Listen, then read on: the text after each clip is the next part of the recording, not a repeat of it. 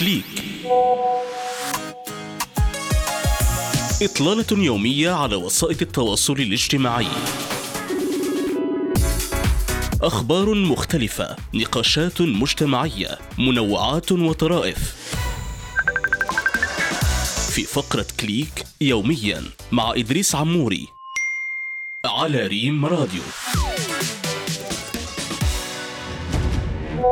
نقاش افتراضي. عاد مؤسسا شبكة إنستغرام كيفن سيستروم ومايك كريغر بمشروع جديد بعد نحو أربع سنوات من مغادرتهما الشركة. إذ أعلن الاثنان عن انطلاق تطبيق ارتيفاكت الذي يعد بصفحة رئيسية خاصة بكل مستخدم اعتمادا على الذكاء الاصطناعي. وأفاد كريغر عبر إنستغرام بأنه وسيستروم يعملان مع فريق موهوب منذ أكثر من عام. من أجل إطلاق هذه الخدمة مشيرا إلى أنهم سيسمحون بانضمام الأشخاص تدريجيا بينما يطورون التطبيق. وعلى عكس الإنستغرام يركز تطبيق ارتيفاكت على المقالات لا الصور وسيوصي بالمحتوى بناء على اهتمامات المستخدم وسيسمح بفتح نقاشات مع الأصدقاء. ستتضمن الصفحة الرئيسية مقالات من المؤسسات الإعلامية الكبيرة وصولا إلى المدونين الصغار وستصبح أكثر تخصيصا بناء على ما ينقر عليه المستخدم.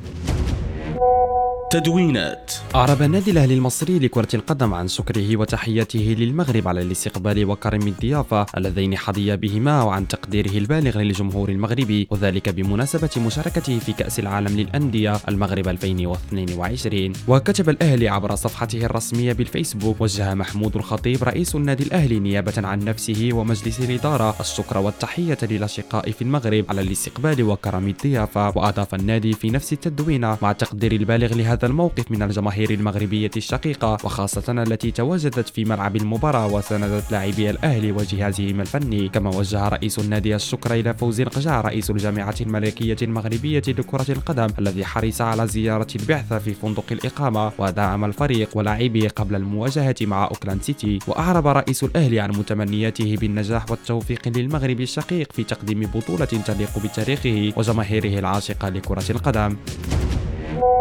منوعات. تماسيح عمرها أكثر من ثلاث ألاف سنة. بهذه الكلمات انشغل الليبيون خلال الساعات الماضية بعدما انتشرت صور قيل إنها التقطت في مدينة سبها جنوب البلاد. بعد أن تداول رواد مواقع التواصل الاجتماعي صورا لبقايا عظام قالوا إنها لتماسيح عاشت في ليبيا قبل آلاف السنين. وأظهرت الصور المتداولة عظاما لحيوانات ضخمة في جوف صخري. إلا أن للحقيقة رأيا آخر فقد تبين أن الصور المنتشرة مغلوطة تماما وتبين أنها تعود لتماسيح محنطة اكتشفت بالقرب من أسوان جنوب مصر وجاء انتشار الصور ضمن دراسة تعمل على اكتشاف أسرار تلك العظام حيث عمل المشاركون فيها من المعهد الملكي البلجيكي للعلوم الطبيعية وجامعة خين الإسبانية على تحليل الأساليب المعتمدة في تحنيط هذه الحيوانات.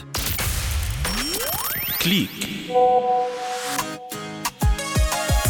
إطلالة يومية على وسائل التواصل الاجتماعي. أخبار مختلفة نقاشات مجتمعية منوعات وطرائف. في فقرة كليك يوميا مع إدريس عموري على ريم راديو.